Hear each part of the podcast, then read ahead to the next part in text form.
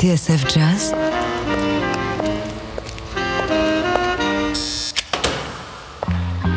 Dans les coulisses de la grande histoire du jazz.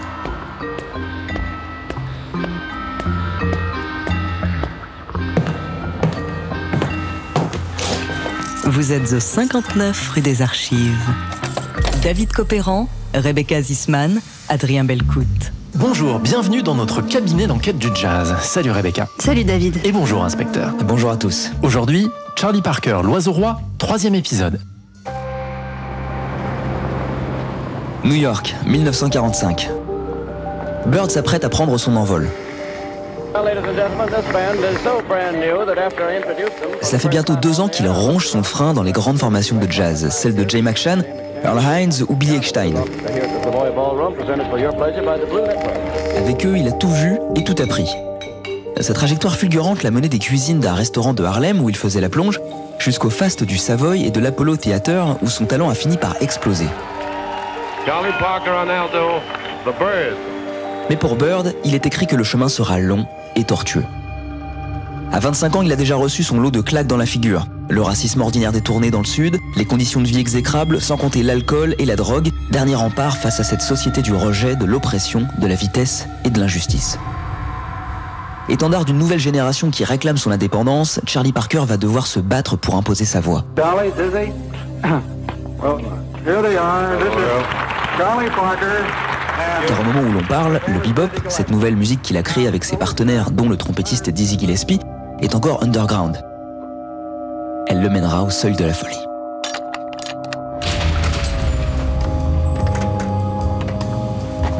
Étagère 9, boîte numéro 3, dossier CP 1920, Charlie Parker, l'oiseau de feu, troisième partie, Now's the Time.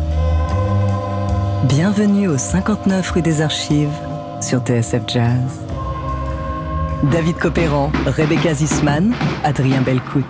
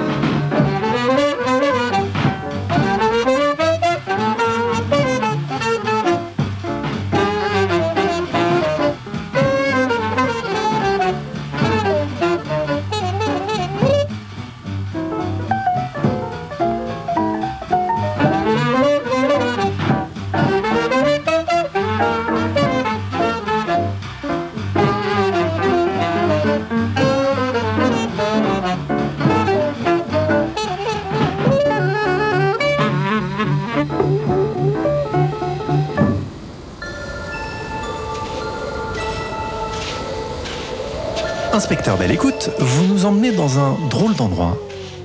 Un endroit assez lugubre, vous voulez dire Nous sommes à une heure de route au nord-ouest de Los Angeles, à proximité de la côte pacifique. C'est une petite ville de plaine nichée entre une rivière et un canyon, au pied des Santa Monica Mountains. Autour, des ranchs à perte de vue et une végétation plutôt aride, chauffée par le soleil d'hiver. Il faut prendre la voiture et traverser le ranch Louis au sud, sur 2 km, puis tourner à droite et suivre une petite route qui serpente le long des collines. Là, au bout de quelques centaines de mètres, perdu au milieu de nulle part, se dresse une petite tour de deux étages coiffée d'un clocher, entourée d'une dizaine de longues bâtisses au toit de tuiles et à l'architecture d'inspiration méditerranéenne et néocoloniale. Vu d'en haut, on dirait une sorte de camp assis au pied de la montagne. C'est là qu'en 1933 fut inauguré le Camarillo Mental State Hospital, appelé à devenir la plus grande institution psychiatrique des États-Unis. Mais alors, inspecteur, nous sommes chez les fous? À la fin des années 30, plus de 2000 patients s'entassent dans d'immenses dortoirs. I'm Clint Rust. I'm the executive director of Camarillo State Hospital, and I have total responsibility for the hospital. Regardez David. Sur cette photo en noir et blanc, on distingue deux rangées de plusieurs dizaines de lits alignés le long d'une allée centrale. Sur un autre cliché pris au même endroit 15 ans plus tard, l'allée centrale est totalement envahie. Des lits à perte de vue. Quant au personnel sous-payé et débordé, il ne reste jamais très longtemps. Rendez-vous compte, à Camarillo, on dit qu'il y a seulement 4 surveillants pour une population de plusieurs milliers de malades. Une ville sans shérif, selon l'universitaire Angelica Stoddard. Qu'importe, de toute façon, l'environnement autour de l'hôpital est suffisamment désertique et hostile pour calmer les ardeurs des plus audacieux. Les tentatives d'évasion ne durent jamais très longtemps. Is one of 11 state hospitals À Camarillo, on pratique le traitement de choc et l'hydrothérapie.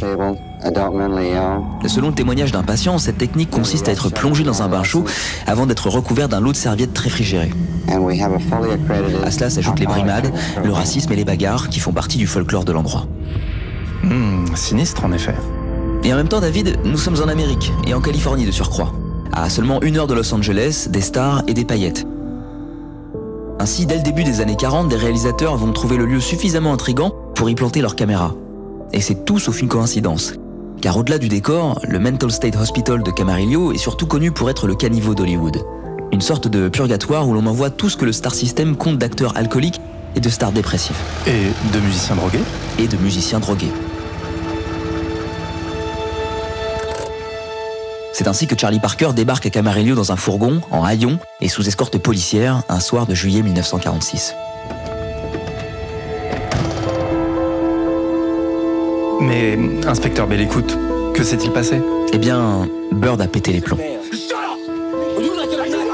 En fait, tout a commencé dans un studio de Los Angeles lors d'une séance organisée par son producteur, un certain Ross Russell, le 29 juillet 46. À ce moment-là, à Jean Z, ça fait un peu plus de six mois que Charlie est en Californie.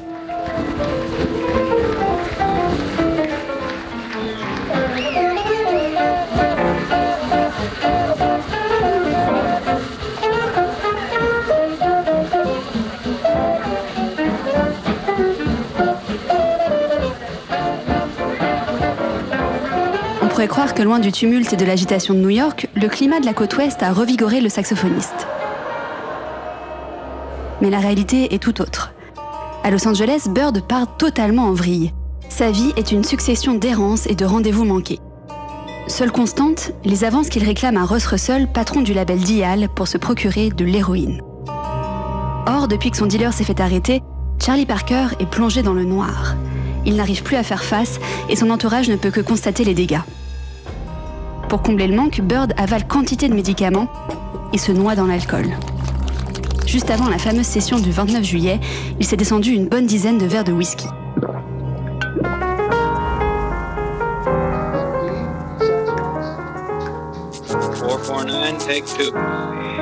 La séance, on le verra plus tard, va tourner au fiasco. Secoué de spasmes et bourré de phénobarbital, Bird est réduit à l'état de légume et peut difficilement aligner deux notes.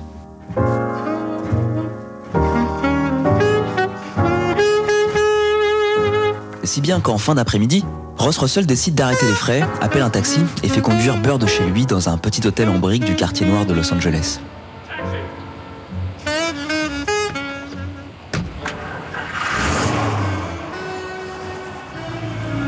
Mais ce que Russell ne sait pas, c'est que Charlie Parker, sous l'effet conjugué de la fatigue, de l'alcool et des médicaments, est en train de péter une durite. Si l'on en croit les différents témoignages, Bird est d'abord monté dans sa chambre au troisième étage avant de redescendre quelques minutes plus tard, entièrement nu, excepté une paire de chaussettes. À la réception, il a demandé de la monnaie pour utiliser le téléphone, jusqu'à ce que le directeur, sous le regard indigné des clients, ne le force à regagner sa chambre. Mais Parker ne l'entend pas de cette oreille. Après avoir répété le même manège, le directeur décide de l'enfermer à double tour. Grave erreur. Une demi-heure plus tard, de la fumée s'échappe de la chambre de Bird. Quelques minutes après, lorsque Ross Russell arrive devant l'hôtel, les pompiers sont à l'œuvre. Ils descendent un matelas à moitié carbonisé qu'ils finissent d'éteindre sur le trottoir.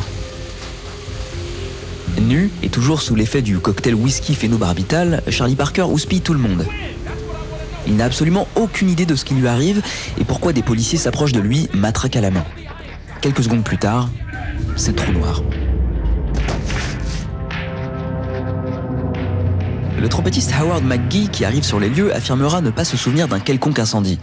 Mais d'autres témoignages suggèrent que ce n'est pas la première fois que Charlie Parker tente de mettre le feu à sa chambre d'hôtel. Ce qui est sûr en revanche, c'est que lorsque Bird se réveille, il est derrière les barreaux. Hébété, incrédule, il est convaincu qu'on va lui rapporter ses affaires et qu'il va bientôt pouvoir reprendre une vie normale. Mais c'est évidemment tout le contraire qui va se produire. Si Bird échappe à la prison, sans doute grâce aux efforts de l'avocat du label Dial, le juge va ordonner son transfert à l'hôpital psychiatrique de Camarillo. Charlie Parker n'a même pas 26 ans et il est déjà au fond du trou. Camarillo is one of 11 state hospitals and is one of the most complex.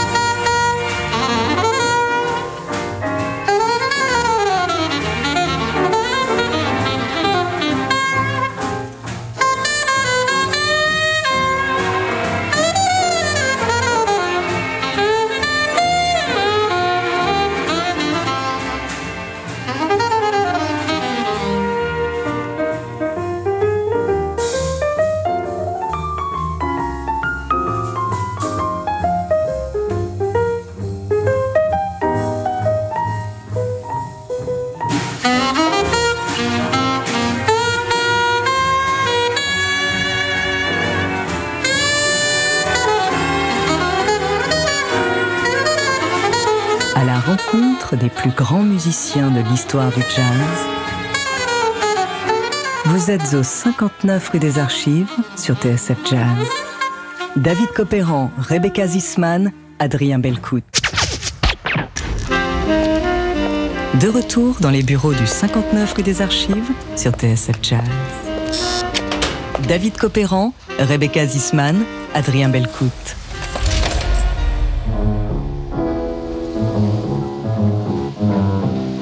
Sur la piste de Charlie Parker, L'oiseau de feu. Troisième épisode cette semaine au 59 rue des Archives. Parker, un oiseau qui a 26 ans, est en train de se brûler les ailes. Consumé jusqu'à se faire interner à l'hôpital psychiatrique de Camarillo près de Los Angeles, en Californie. Alors, inspecteur Belle Écoute, comment s'est-il retrouvé là? Eh bien, pour le savoir, il faut remonter un an en arrière, en 1945. Et tout commence dans la 52e rue de New York. Inspecteur Belle Écoute, regardez cette photo. Faites voir. Elle a été prise par William Gottlieb, un journaliste de la célèbre revue Downbeat. Il fait nuit noire. La chaussée encore moite reflète les lumières de la ville, les enseignes au néon et les buildings qui longent la 52e. Cette rue, on l'appelle Swing Street, la rue du swing. This is Swing Street. And this is a lot of you lucky ones out there who are taking the all-night all frantic one if you're out of New York City. 52nd Street. Musicians called it simply history.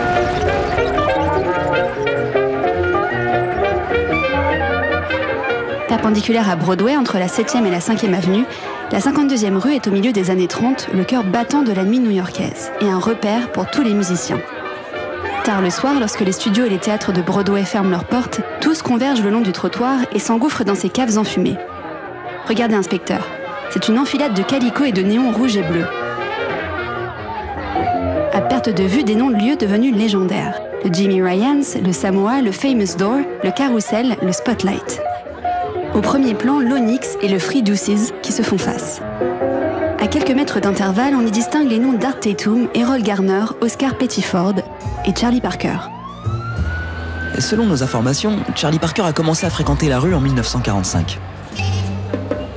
À ce moment-là, il vient de quitter le grand orchestre de Billy Eckstein, cette pépinière de talent où Sarah Vaughan, Art Blakey et Dizzy Gillespie ont fait leurs armes. Oui, vous nous l'avez raconté dans l'épisode précédent.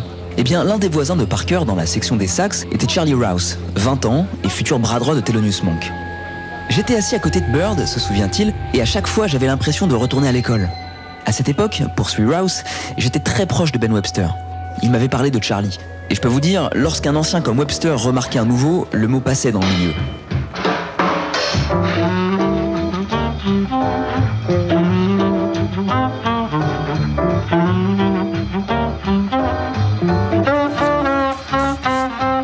Dans sa biographie intitulée Someone to Watch Over Me, Ben Webster dit avoir engagé Parker en février 1945.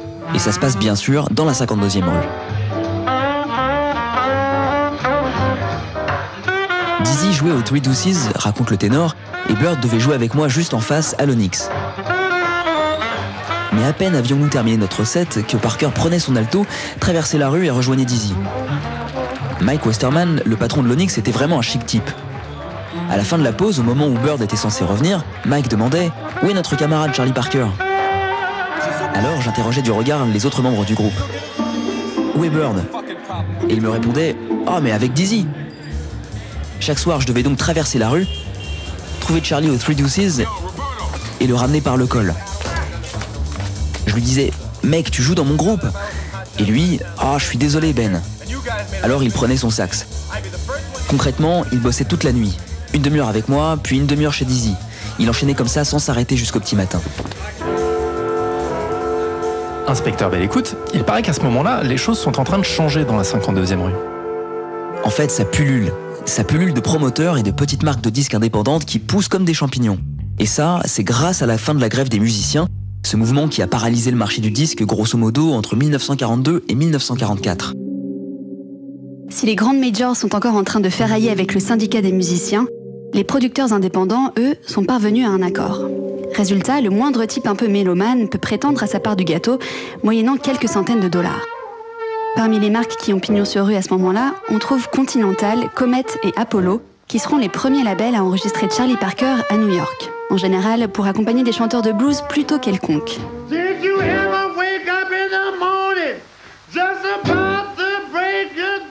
La plupart du temps, les séances ont lieu tôt le matin et Bird ne prend même pas la peine de se coucher entre la fin de son engagement en club et l'heure du rendez-vous fixé par le studio. Il en ressort avec une trentaine de dollars en poche, tout au plus, de quoi se précipiter chez son dealer. Le 9 février 45, Dizzy Gillespie est convoqué par le label Guild pour une séance en petit comité dans laquelle sera gravé l'un des premiers spécimens de cette nouvelle musique, le bebop.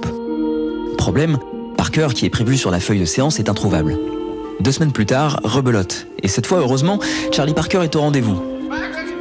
Ensemble, les deux compères se retrouvent sur une composition de Dizzy, un morceau qu'il a écrit quelques mois plus tôt alors qu'ils étaient encore voisins de pupitre dans l'orchestre de Billy Eckstein. Le morceau est une démarcation. La démarcation, qu'est-ce que c'est? Eh bien, c'est l'un des jeux préférés des boppers. Sur les harmonies d'une vieille chanson, en l'occurrence Whispering, créée en 1920 par Paul Whiteman, Dizzy a créé une nouvelle mélodie, pétillante, truffée d'intervalles surprenants et de brisures rythmiques. Le morceau en question s'appelle Groovin' High. Et bien sûr, Dizzy et Bird, qui jouent tous les soirs sur la 52e rue, s'entendent comme larrons en foire. Et pour la première fois, un enregistrement rend compte de leur complicité. Après une intro virevoltante, Charlie Parker et Dizzy Gillespie exposent le thème à l'unisson.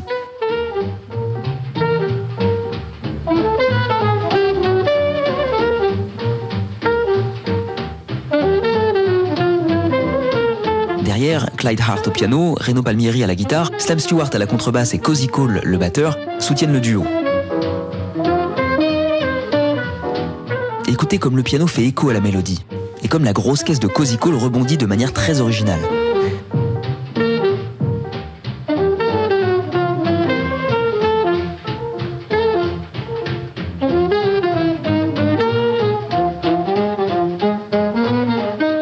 Fin du thème, c'est Slam Stewart et son archet qui tranchent dans le vif. Et puis Charlie Parker déboule.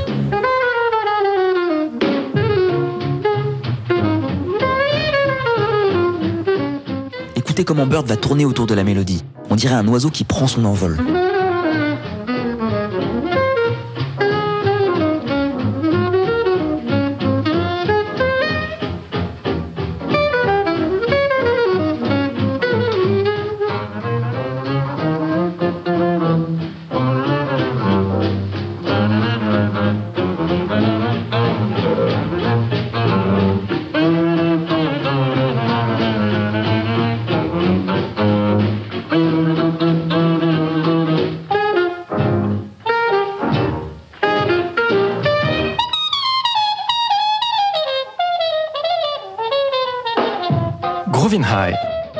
Parker et Dizzy Gillespie le 28 février 1945. Un enregistrement historique. Les tables de la loi du bop. Et c'est pas fini, David. Le 11 mai 45, le duo remet le couvert et grave coup sur coup trois chefs-d'œuvre. Trois morceaux qui se démarquent les uns des autres par leur caractère inouï.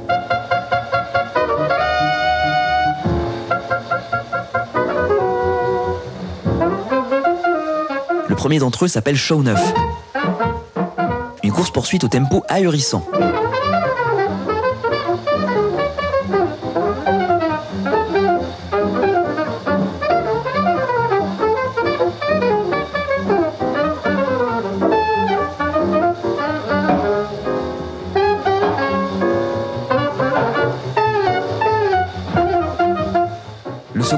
Hot House, composé par le pianiste Tad Damron sur un tempo beaucoup plus tranquille. La particularité du morceau tient dans ce long thème qui se déroule en ligne dissonante avec ses accords altérés qui brouillent les pistes.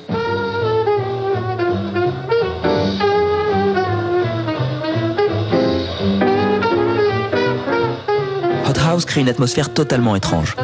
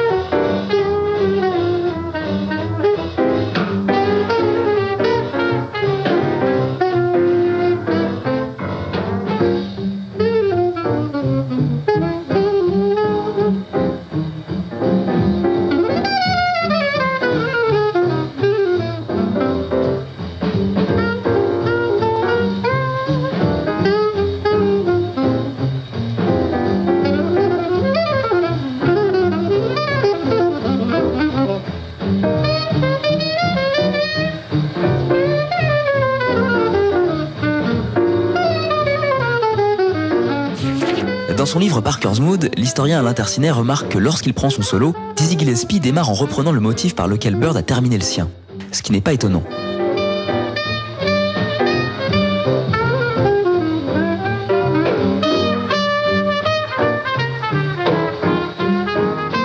Curly Russell, le contrebassiste de la séance, racontera comment Charlie et Dizzy pouvaient improviser sur un thème et jouer exactement la même chose sans se concerter. Soir, au Three Deuces, un type complètement bourré leur avait réclamé My Melancholy Baby.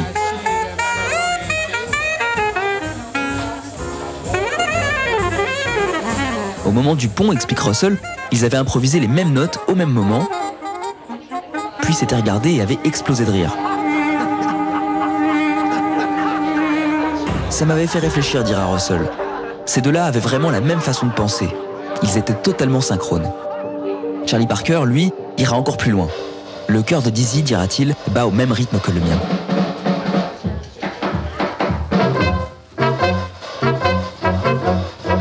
Enfin, après Show 9 et Hot House, il y a Salt Peanuts.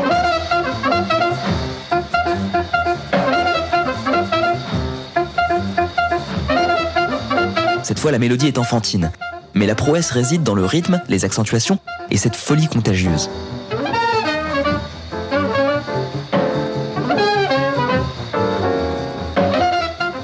Le tempo frénétique et les coups de klaxon évoquent la folie de la ville. Ce New York sans foi ni loi dans lequel Charlie Parker a fait sa vie. Une vie qu'il mène à 100 à l'heure.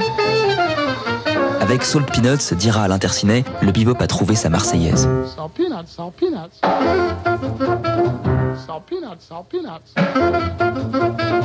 Salt peanuts, salt peanuts. Salt peanuts, salt peanuts.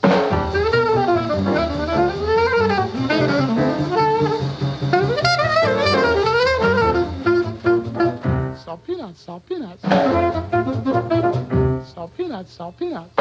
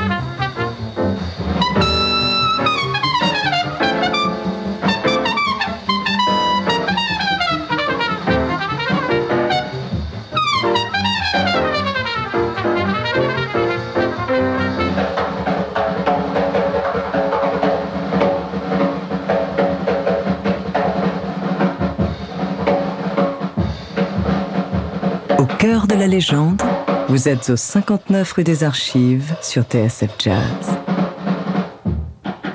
David Copéran, Rebecca Zisman, Adrien Belcout.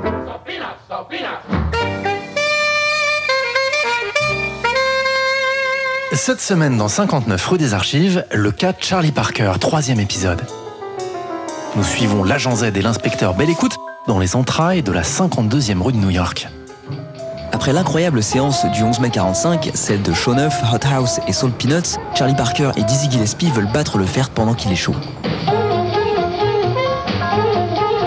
Bird and Diz, Diz and Bird, ce sont les nouveaux princes de la 52e rue, même s'il est difficile de mesurer le succès de leurs premiers enregistrements, et pour cause, la firme Guild qui a édité les faces en 78 tours va bientôt mettre la clé sous la porte. Il faudra donc attendre son rachat par Musicraft en 1946 pour que ces spécimens fassent leur retour dans les bacs des disquaires. Et alors, quelle est la réaction de la critique? Eh bien, les avis sont plutôt tranchés. Norman Granz, qui sera le futur employeur et producteur de Bird, est pourtant le premier à sortir la Kalachnikov. Le jazz new-yorkais sent mauvais, écrit-il dans les colonnes du magazine Downbeat, et de pointer la musique répétitive et rigide jouée par Dizzy et Bird lors d'un concert au Three Deuces. Bref, Grant n'est pas du tout emballé. Et il est loin d'être le seul. Dans un article intitulé Le Bob va tuer le business à moins qu'il ne se tue lui-même avant, Louis Armstrong y va de son billet au vitriol. Ces jeunes gars, dit-il, veulent tailler un costard à tout le monde parce qu'ils se croient malins. Tout ce qui les intéresse, c'est de vous apprendre la vie. Au début, le public est curieux, c'est l'attrait de la nouveauté. Mais très vite, les gens s'en lassent parce que la musique n'est vraiment pas bonne. Il n'y a ni mélodie à retenir, ni rythme sur lequel danser. Quant aux accords qu'ils utilisent, ils ne veulent strictement rien dire. Enfin, dans son livre Experiencing Jazz, l'américain Richard J. Lone pointe d'autres musiciens, à l'image de Benny Goodman, le roi du swing, qui sont vent debout contre le bebop. Ironie du sort, la plupart finiront par retourner leur veste. Mais pourquoi tant de haine? Eh bien, c'est d'abord une question de génération et d'un milieu new-yorkais extrêmement rude pour les musiciens. Charlie Parker came to New York. You worked, in those days, you worked seven nights a week in Whitetown. À l'époque, explique le batteur Max Roach dans cette interview, les musiciens ne s'arrêtent jamais. Ils jouent sept nuits par semaine. Pour eux, la soirée commence downtown, dans ces quartiers qu'ils appellent la ville des Blancs. Ils s'y produisent de 9h du soir jusqu'à 3h du matin dans des clubs blancs qu'ils qualifient d'illégitimes. Une fois leur boulot terminé, ils remontent à Harlem et jouent dans d'autres clubs légitimes cela, car tenus par des Noirs. Ils y travaillent jusqu'au lever du jour, voire un peu plus. On était sur le pont de 12 à 14 heures par nuit, conclut Max Roach. Pourtant, en 1945, à Jean Z, beaucoup de choses sont en train de changer. Avec la fin de la guerre, c'est tout un monde qui bascule. Un monde dans lequel les grands orchestres de l'ère du swing ne font plus recette. Question de mode, d'une part, pour beaucoup les big bands rappellent les heures sombres de la Grande Dépression et le public a envie de tourner la page. Et puis d'autre part, il y a des raisons strictement économiques. Le Congrès américain a mis en place un nouvel impôt, l'amusement tax, afin de soutenir l'effort de guerre. Regardez cet article de la revue Métronome en 1945. On y apprend que de 5% au départ, la taxe a bondi jusqu'à atteindre 30% en avril 1944. Ce qui, peut-on lire, a ruiné un pan entier de l'industrie du divertissement. Dans ce contexte, les big bands, ces grosses machines, ont perdu leur attrait. Financièrement, les tournées deviennent de plus en plus chères à monter et de moins en moins rentables. D'autant que bien souvent, les meilleurs musiciens ont été réquisitionnés et envoyés au front. C'est donc ce moment-là que choisissent les jeunes boppers pour sortir du bois.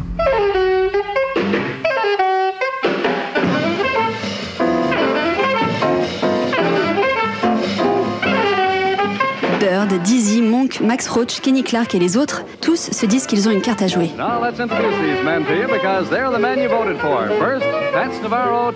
D'autant que selon eux, l'ère du swing a surtout profité aux orchestres blancs. Dans une interview au batteur Art Taylor, Dizzy Gillespie parle même de whitewashing. Cette façon dont des blancs comme Paul Whiteman, Stan Kenton ou Benny Goodman se sont intronisés rois du jazz, tirant gloire et profit d'une musique créée par les Noirs. Ils ont blanchi notre musique, tempête Dizzy. Mais les musiciens, journalistes et critiques blancs ne sont pas les seuls objets de son courroux. Pour lui, ainsi que pour d'autres jeunes boppers, des aînés comme Louis Armstrong incarnent une vision oncle thomiste du jazz. Il leur reproche en quelque sorte d'avoir rendu les armes face aux blancs. Ce que vous nous dites, agent Z, c'est que pour Dizzy, Bird et les autres, le bop est une manière de prendre le pouvoir En tout cas, de reprendre possession de leur musique, oui. Car si le bop n'est pas ouvertement engagé, l'attitude de ses porte-voix l'est en tout point.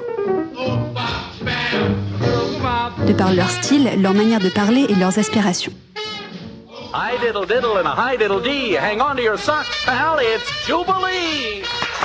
Pour eux, le bebop est une affirmation et un défi. Thelonious Monk dira qu'il a été créé pour que les autres ne puissent ni le copier ni nous le voler. Quant au batteur Kenny Clark, dans cette interview, il explique pourquoi lui et ses collègues ont tourné le dos au vieux jazz. What we were playing in New York at the time just didn't fit our generation. On savait qu'il fallait du changement, parce que la musique qui se jouait à New York ne correspondait plus à notre génération. C'était des choses qu'on était forcé de jouer pour avoir du boulot et auxquelles on devait se plier pour des raisons économiques. Ne plus jouer de jazz alimentaire ou du jazz pour faire plaisir aux blancs, c'est donc le credo du cercle de musiciens qui gravite autour de Bird. Tout juste. Et ce cercle s'élargit de jour en jour. Après le Mintons et le Monrose à Harlem, le bop a essaimé dans les clubs de la 52e rue. Here he is, smiling and ready to go. All the boys of the band are here, Charlie, so uh, suppose we get going and make this a hot house, shall we? Il y attire un public de musiciens, d'initiés et de hipsters. Une population mélangée, bigarrée. Mais là encore, la partie est loin d'être gagnée. Les critiques sont nombreuses, on l'a dit, et le racisme l'attend. Selon le chercheur Eric C. Schneider, certains voient d'un mauvais œil ces noirs qui traînent avec des blancs à la sortie des clubs et ces couples mixtes qui s'ébattent dans la nuit new-yorkaise. Manque de peau pour Bird, lui adore fricoter avec des femmes blanches.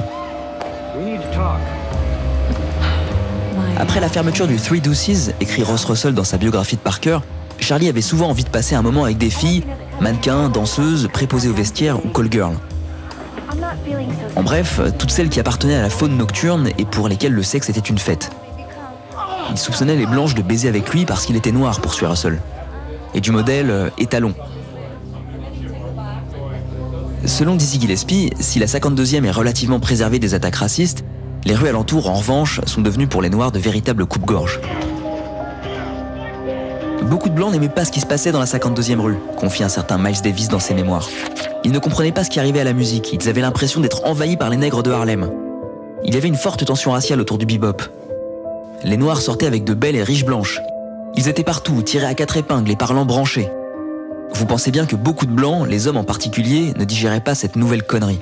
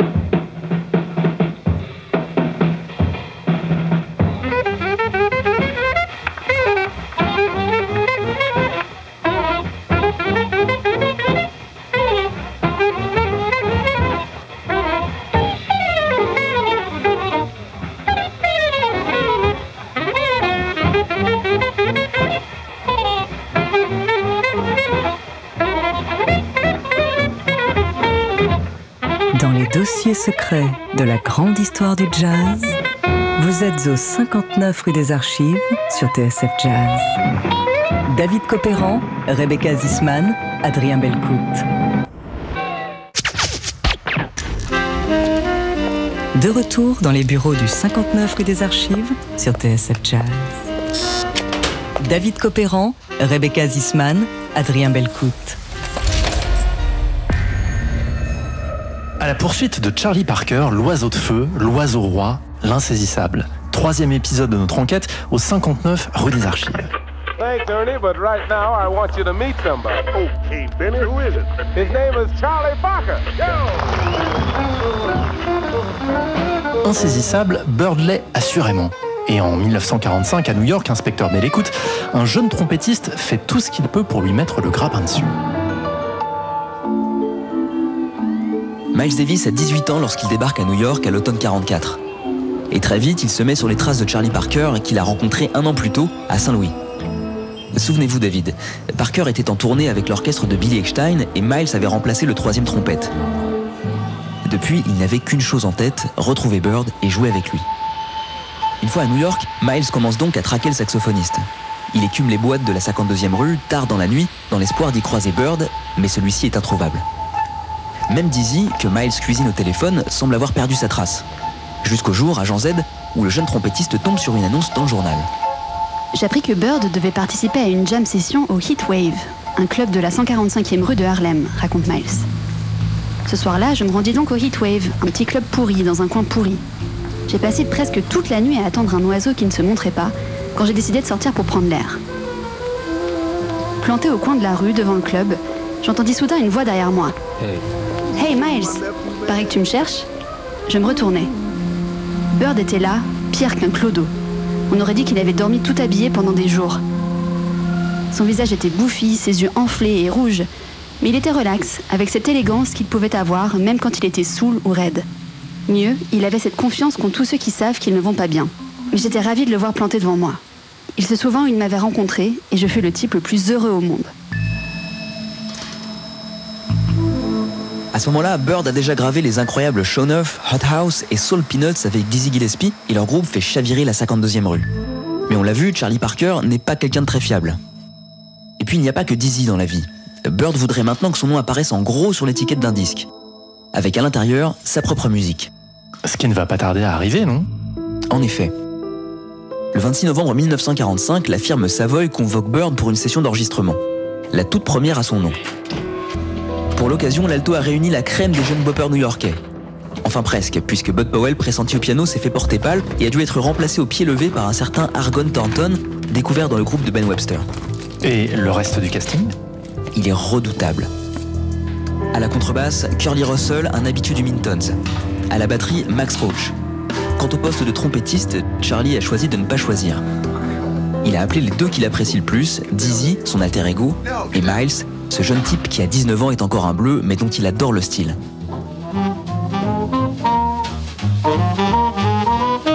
Car si Miles est beaucoup moins flamboyant que Dizzy et pas encore au point sur les tempos rapides, son timbre en revanche offre un joli contre-pied au jeu tonitruant de Bird.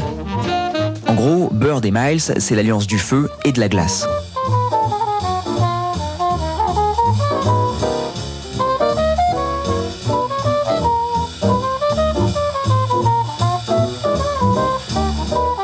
Puis doute, il y a aussi une question d'égout dans tout ça. Miles Davis, de 6 ans le cadet de Charlie, n'a pas la carrure pour lui faire de l'ombre, à l'inverse d'un Dizzy qui lui est déjà une star. Dizzy d'ailleurs participe à la séance incognito car il est déjà sous contrat avec une marque concurrente. Il apparaîtra sous le nom de Hand Gates.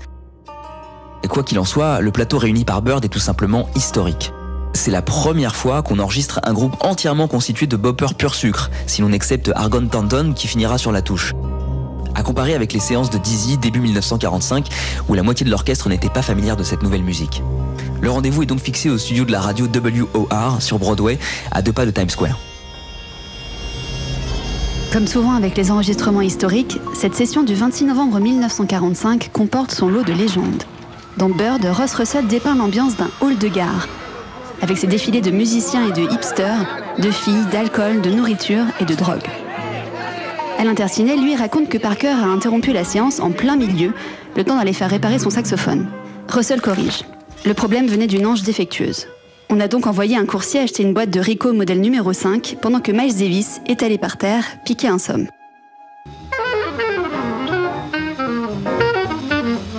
Ce qui est sûr, c'est que Charlie Parker est au sommet de son art.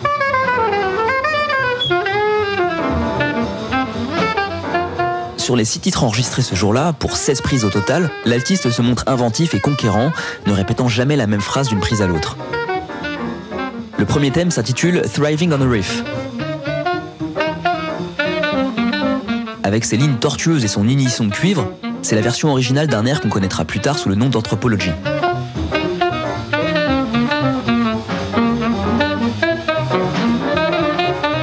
Bien David, à 30 secondes dans le morceau apparaît le riff d'un autre futur classique de Parker, Ornithology, qu'il enregistrera bientôt à Los Angeles.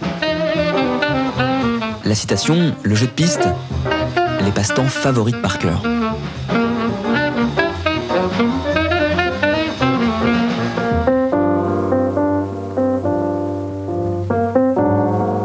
Mise en boîte juste après l'interruption de la séance, Meandering est une balade somptueuse improvisée sur le tas, d'après les harmonies d'Embraceable You de George Gershwin, histoire pour Bird de se remettre dans le bain.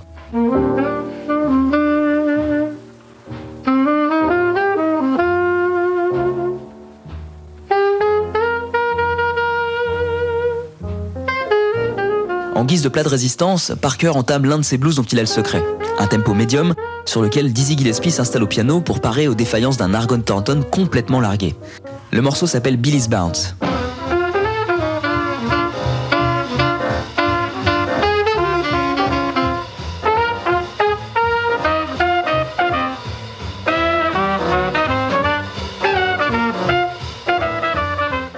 Sa simplicité apparente, Billy's Bounce est encore un petit bijou de composition.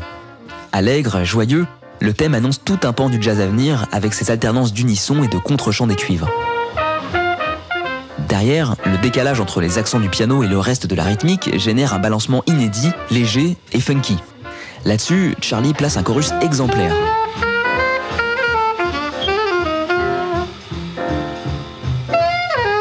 Un festival d'effets lyriques, de pleins et déliés, de dédoublement de tempo, on frise la perfection.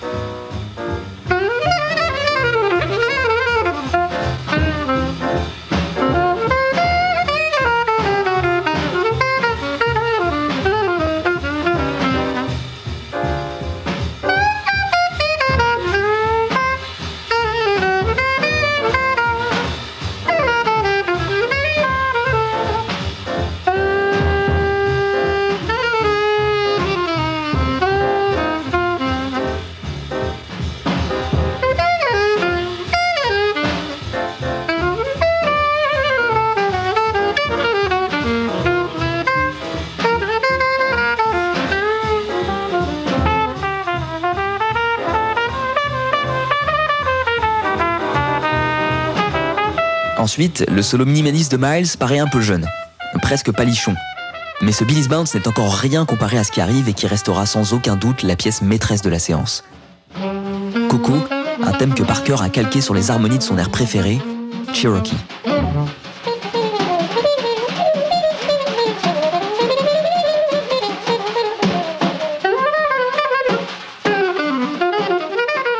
Encore une démarcation, un mash-up comme on dirait aujourd'hui. D'ailleurs, lors de la première prise de Coco, on entend distinctement l'alto et la trompette entonner la mélodie de Cherokee.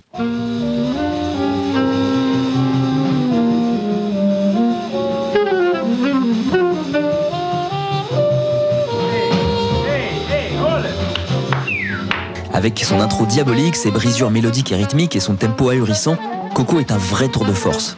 Un obstacle infranchissable même pour Miles Davis et le pianiste Argon Thornton.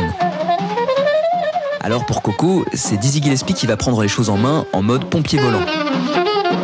Dans la prise définitive, c'est lui qui expose le thème à la trompette. Puis relais Thornton au piano alors que Charlie Parker s'envole vers la stratosphère.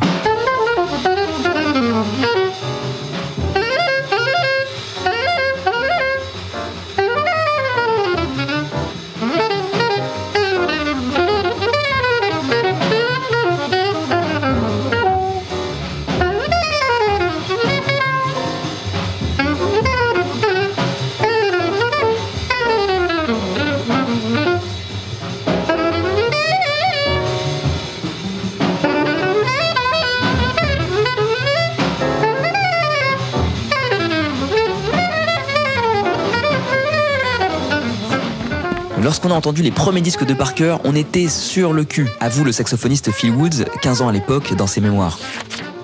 Je connaissais Johnny Hodges et Benny Carter, mais à côté, ils faisaient pas le figure. Je sentais dans ma chair, le son, l'articulation, le rythme.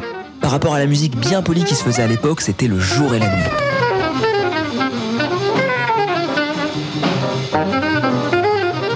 Enfin, à des années-lumière de la course-poursuite de Coco, il y a Now's the Time qui deviendra lui aussi un standard du jazz moderne. À l'image de Billy's Bounce, il s'agit une nouvelle fois d'un blues selon Charlie Parker. Un thème d'une coolitude absolue qui montre à qui en doutait que Bird n'est pas qu'un adepte de la pyrotechnie. Non, Bird est d'abord un oiseau, un oiseau chantant.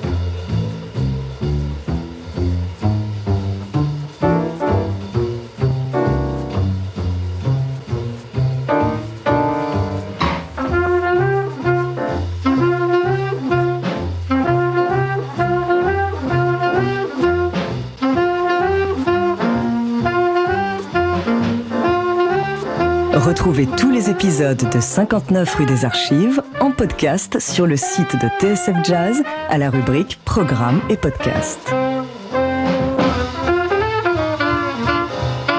Avec la session historique de novembre 45, on pourrait croire que Bird a gagné la partie. Quelle fut longue cette route qui, de moins que rien, luttant pour se faire entendre dans les jams de Kansas City, l'a élevé au rang de dieu de tous les saxophonistes?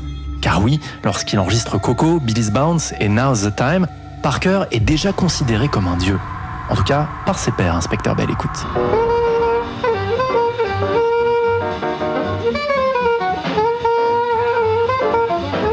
Pour la première fois sur disque, Charlie Parker a atteint une sorte d'idéal technique et formel. Alors effectivement, David, on pourrait croire qu'à ce moment-là, la partie est gagnée, qu'une incroyable carrière s'offre à lui. Mais ce serait mal connaître Charlie Parker. À l'image de son jeu où les coups d'éclat succèdent aux brisures, looping et plongeons spectaculaires, Bird va connaître un formidable trou d'air. Une descente aux enfers, vous voulez dire? C'est Billy Shaw, l'agent du crooner et chef d'orchestre Billy Eckstein, qui a précipité les événements. Fin 1945, alors que la 52e rue tourne au ralenti, il dégote à Dizzy Gillespie un engagement à l'autre bout des États-Unis.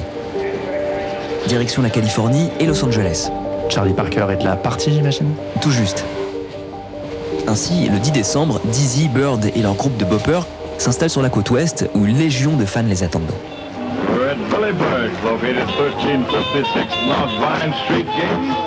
L'arrivée au Billy Burgs, un petit club d'Hollywood au nord de Santa Monica Boulevard, est un événement.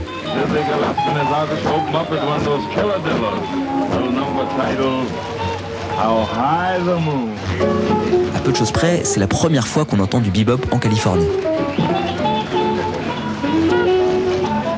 Mais là encore, Parker souffle le chaud et le froid. Et son arrivée à Jean Z est rocambolesque. Pour assurer ses arrières, Dizzy Gillespie a demandé au jeune vibraphoniste Milk Jackson de le suivre au cas où Bird disparaîtrait dans la nature. Il a aussi téléphoné au ténor Lucky Thompson pour doubler le pupitre de saxophone. On n'est jamais trop prudent. Et pour cause. Le voyage en train depuis New York fut chaotique. Lorsque Charlie arrive à Los Angeles, il est totalement en manque. Malade, sa priorité est de trouver de la cam, ou tout du moins un substitut. Sinon, pas question de jouer. Alors, on trouve en catastrophe un médecin qui, moyennant bac chiche, lui prescrit la dose ad hoc de morphine. Le soir même, pour la première au Billy Burgs, Bird ne pointera le bout de son nez qu'au bout du troisième set. Le temps de se remettre d'aplomb selon les uns, ou d'engouffrer des spécialités mexicaines en cuisine selon les autres. Et ce n'est que le début. Lorsqu'il est en état de jouer, Bird met tout le monde d'accord. Musicalement, Dizzy et lui ne font qu'un. Mais ça ne va pas durer. Pour Charlie, la vie à Los Angeles est une véritable torture, tout simplement parce qu'il n'arrive plus à trouver de la drogue. Alors, pour compenser, il se réfugie dans l'alcool et de manière plutôt sévère. À partir de ce moment-là, Bird se révèle sous son plus mauvais jour. Son comportement est totalement erratique. Pourtant, il y a bien des opportunités. Le tableau n'est pas si noir. À Los Angeles, Parker a fait la connaissance de Ross Russell, un jeune disquaire qui est en train de monter son propre label de disques, Dial Records. Ross Russell s'est épris de cette nouvelle musique qu'on appelle le bop, et bien sûr les disques de Dizzy et Parker figurent en bonne place dans sa boutique tous les jazzmen de Los Angeles ont pris l'habitude de se réunir chez lui. Pour eux, Parker est un dieu. Ross Russell va donc sauter sur l'occasion et proposer à Bird un contrat d'enregistrement. Désormais, avec son associé Marvin Freeman, un avocat de Los Angeles, Ross Russell jouera les anges gardiens. Et il y a du boulot. Lorsqu'ils organisent les premières séances pour DL Records, moyen de mettre la main sur Parker. Et lorsque Norman Granz convie Bird à l'une de ses soirées jazz à deux philharmoniques, l'alto en retard finit par surgir au beau milieu d'un morceau.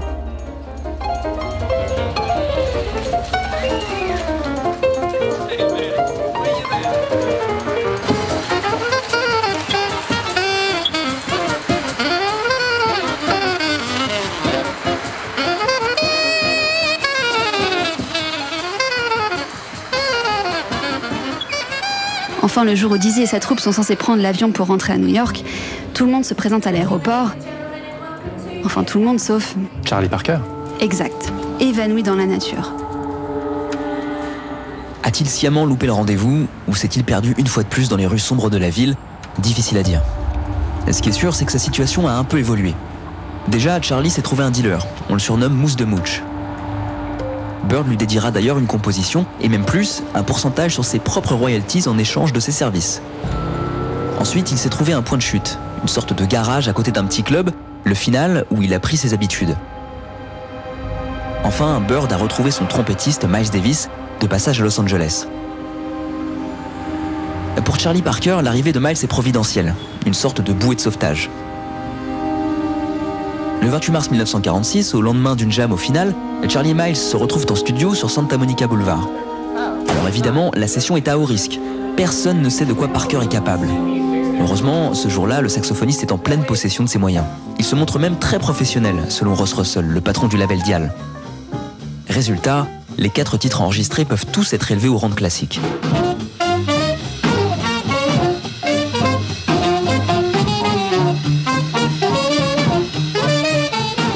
Y a d'abord le fameux Mousse de Mooch. Puis Yardbird Suite, où au début de son solo, Charlie invente le motif de ce qui deviendra plus tard Cool Blues.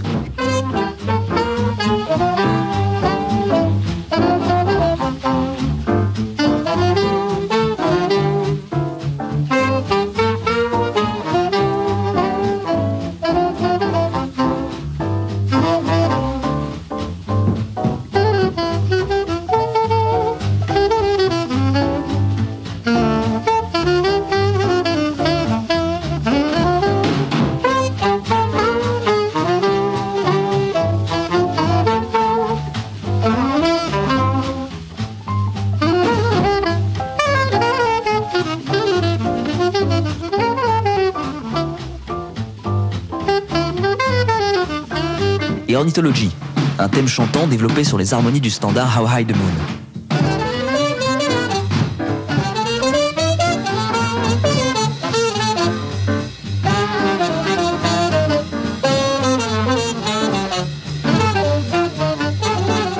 Des lignes astucieuses et une jolie mise en scène travaillées pendant de nombreuses minutes en studio.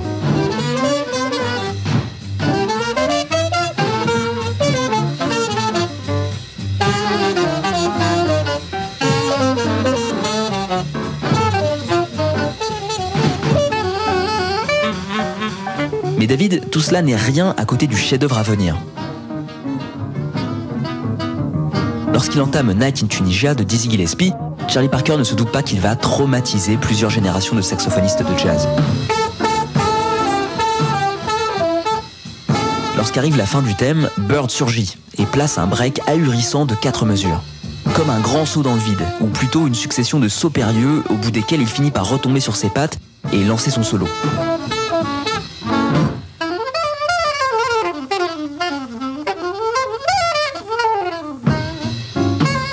Un moment ahurissant que Charlie Parker va reproduire plusieurs fois de suite au gré des différentes prises. Et à chaque fois ou presque, c'est stupéfiant. Plus tard, des éditeurs isoleront ce moment de quelques secondes et le graveront pour la postérité.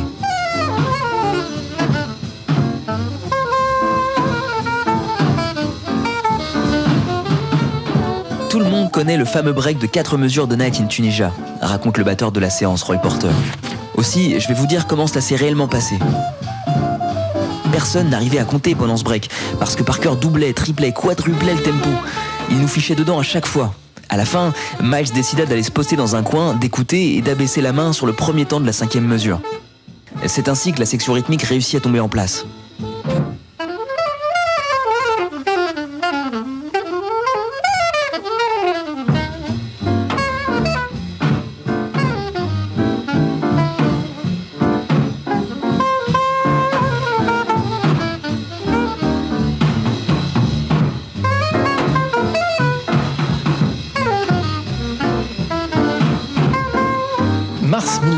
1946, Charlie Parker est l'incroyable version de Night in Tunisia, ultime éclair de génie avant la descente aux enfers, inspecteur Belle Écoute.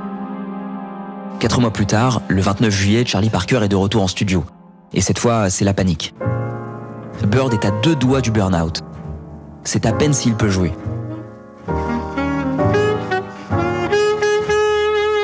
Il parvient tout juste à venir à bout de Loverman, dans lequel transpire toute sa détresse. J'étais toujours en panique, dira Charlie Parker au journaliste Leonard Feder. Je ne pouvais ni m'acheter des vêtements, ni trouver un endroit agréable pour vivre. Je n'avais aucun endroit où aller, mon moral devenait de plus en plus mauvais, mais ce qu'il y avait de pire, c'est qu'en Californie, personne ne comprenait notre musique. Ce soir-là, on l'a vu au début de l'émission, Charlie se fait coffrer par les flics après avoir mis le feu à sa chambre d'hôtel. Et quelques jours plus tard, il est conduit à l'Institut psychiatrique de Camarillo, près de Los Angeles. Un mal pour un bien. Charlie a besoin de repos. À force d'aller trop vite et à tant vouloir dompter le présent, comme le dira le critique Stanley Crouch, Bird s'est brûlé les ailes. À Camarillo, il passera les six prochains mois de sa vie. Alors bien sûr, son séjour va drainer son lot de rumeurs et de légendes. Les uns diront qu'il s'est refermé sur lui-même et qu'il n'a pas touché à son alto.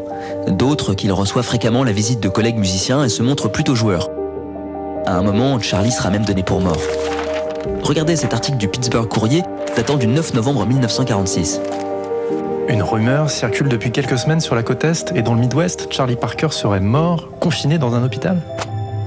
Bien sûr, c'est totalement faux. Le trompettiste Howard McGee va même plus loin. Ce séjour à Camarillo, dit-il, a sans doute sauvé la vie de Charlie Parker. Il avait besoin de recharger ses batteries. S'il n'avait pas été interné, Loverman aurait sûrement été sa dernière séance. Le 6 décembre 1946, Ross Russell reçoit une lettre manuscrite de Charlie Parker. Mec, s'il te plaît, viens ici et sors-moi de là. Je vais péter un câble.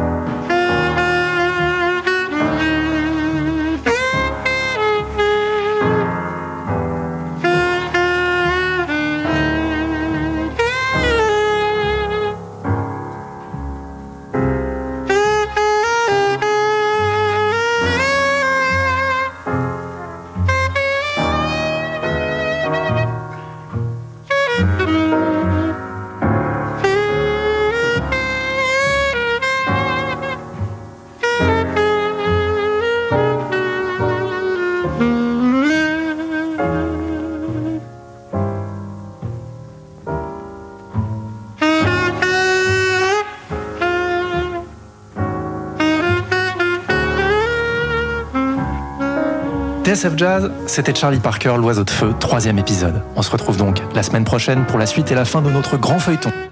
59 rue des Archives, une émission réalisée par Eric Holstein avec le précieux concours de Théo Seki. Toutes nos enquêtes en podcast sur le www.tsfjazz.com et sur l'iTunes Store d'Apple.